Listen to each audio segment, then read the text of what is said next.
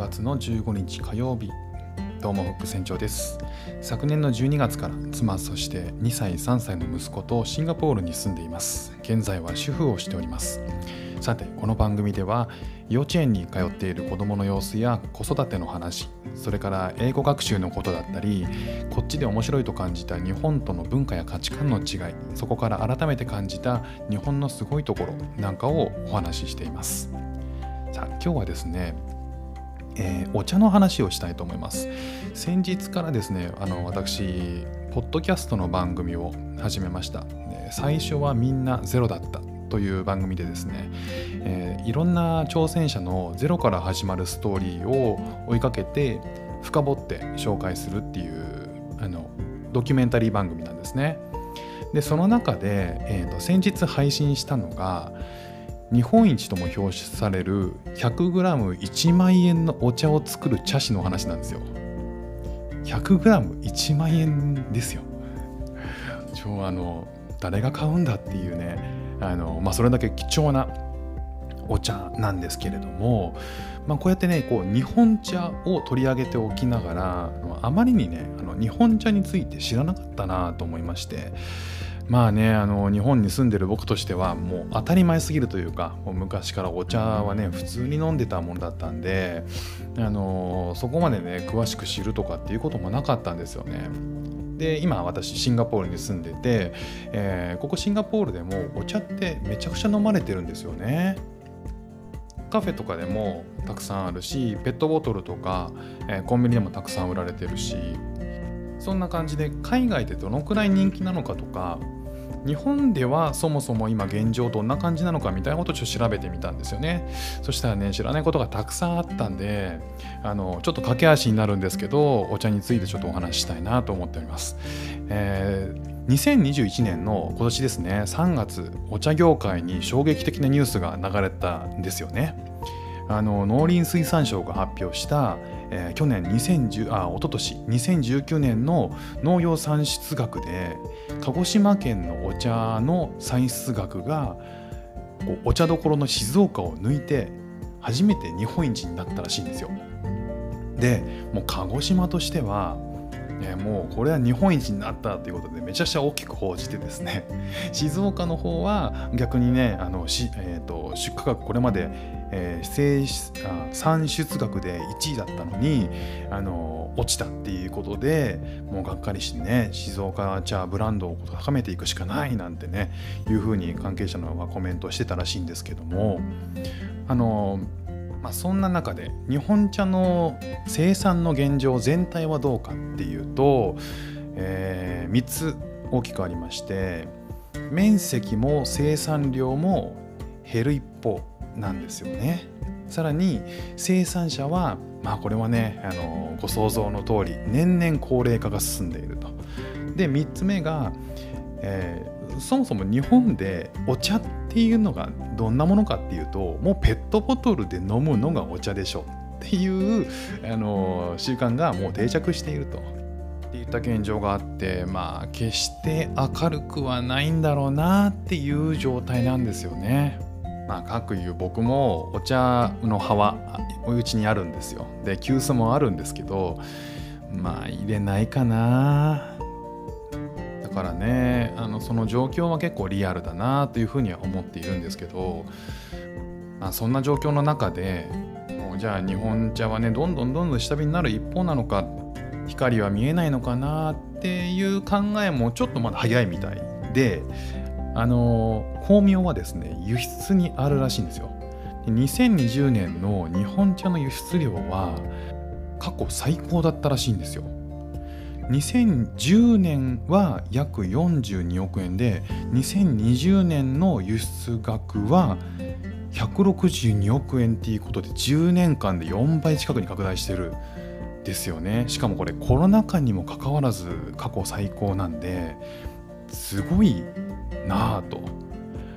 ちなみに2020年の、えー、シンガポールは輸出先としてどうなのかっていうと4位らしいですね。あの米国台湾ドイツに次いで4位ということでシンガポールも実際そのカフェとか行くと大体あの日本茶日本茶とは書いてないけどグリーンティーとか抹茶なんとかとかそんな感じで書いてあります。あとはコンビニに行けばペットボトル飲料で、えー、お茶があったり、えー、緑茶があったりとか、えー、缶の緑茶があったりとかしますね、まあ、ただねシンガポールの緑茶ってあのペットボトルで売ってるやつって甘いんですよね。だからあんまり僕は飲む気にはなんないんですけどあとはカフェとかだとどっちかというと抹茶が多い印象ですかね。まあ、なんでそれが受け入れられてるかこれが世界でこれだけ受け入れられてるかっていうとあのある見方としてはあのこう世界的なメガトレンドにマッチしてるらしいんですよね。で何かっていうと、まあ、環境に優しいことと体に優しいこと健康にいいみたいなこととかあとは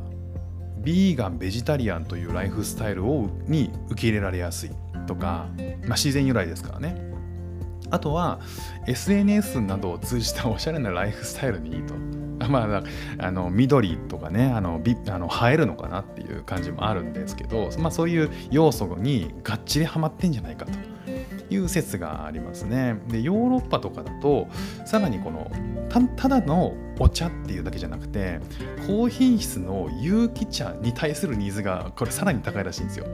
もうこれあのお茶に限らず農業全体もそうらしくて有機生産っていうのがもう当たり前に求められている、まあ、そんな中でこう、えー、お茶に対しても有機とか、えーまあ、その生産者の顔が分かるとかそういうことが求められてるらしいんですよね。じゃあこの海外に輸出されるようになったのっていつぐらいなのかっていうと、えー、遡っていくと1858年の徳川幕府が米国あのアメリカとの間で日米修好通商条約を結んだ時の、えー、かららしいんですよ。でかれこれ160年ぐらいかけて、えー、日本茶抹茶っていうのが世界を相手にこれだけこう本格的に広がっていったようなんですね。だからこう今後日本茶が見いだすものっていうのはおしゃれな抹茶文化の広がりとかあとは高品質な有機茶みたいなものの、えー、ニーズが高い海外に活路を見出してこうどんどんどんどん市場を大きくしていくっていうのは、まあ、あるのかなっていうふうに感じました。でさらにこう高齢化してって生産者がね、あのー、変わっていくじゃないですか。で、まあ、実際にそういう新しい今作る人たちっていうのは、まあ、国内もあると思うけどさらにこう海外に目を向けるっていう人たちが増えていくというふうに言われてるみたいですね。日本国内の市場はねこうお茶ってペットボトルで飲むもんだよねっていう文化が定着しちゃってる以上はねこう海外に行こうよっていう動きになるのは当然じゃ当然なんですけど、まあ、なんかね寂しい気もするなとか思いながらも、まあ、日本が誇るお茶ですから海外で価値を見出されて世界を席巻するっていうことであればねそれはそれでいいことなのかなというふうに思ったりもしましたね。そんな感じで海外で、え受けている日本茶についての話してきたんですけども、まあ、最後にちょっとあの日本茶の品種について考えたことありますかねあのお茶屋さんとかスーパーに行くとたくさんの、え種類のお茶を目にすると思うんですよ。静岡茶とか宇治茶とかまあ名前は聞いたことあると思うんですよね。だけどこれらって品種じゃないんですよね。実は。で産地の名前を付けたお茶の銘柄なんですよ。で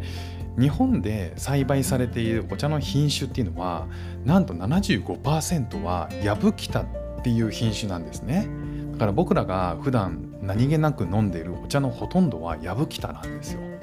であの一般的に売られている茶葉は売り物になると過程であの大量に作んなきゃいけなかったりとか安く提供しなきゃいけなかったりとか品種を安定させるっていうことをするために軒並みブレンドされてるんですよね。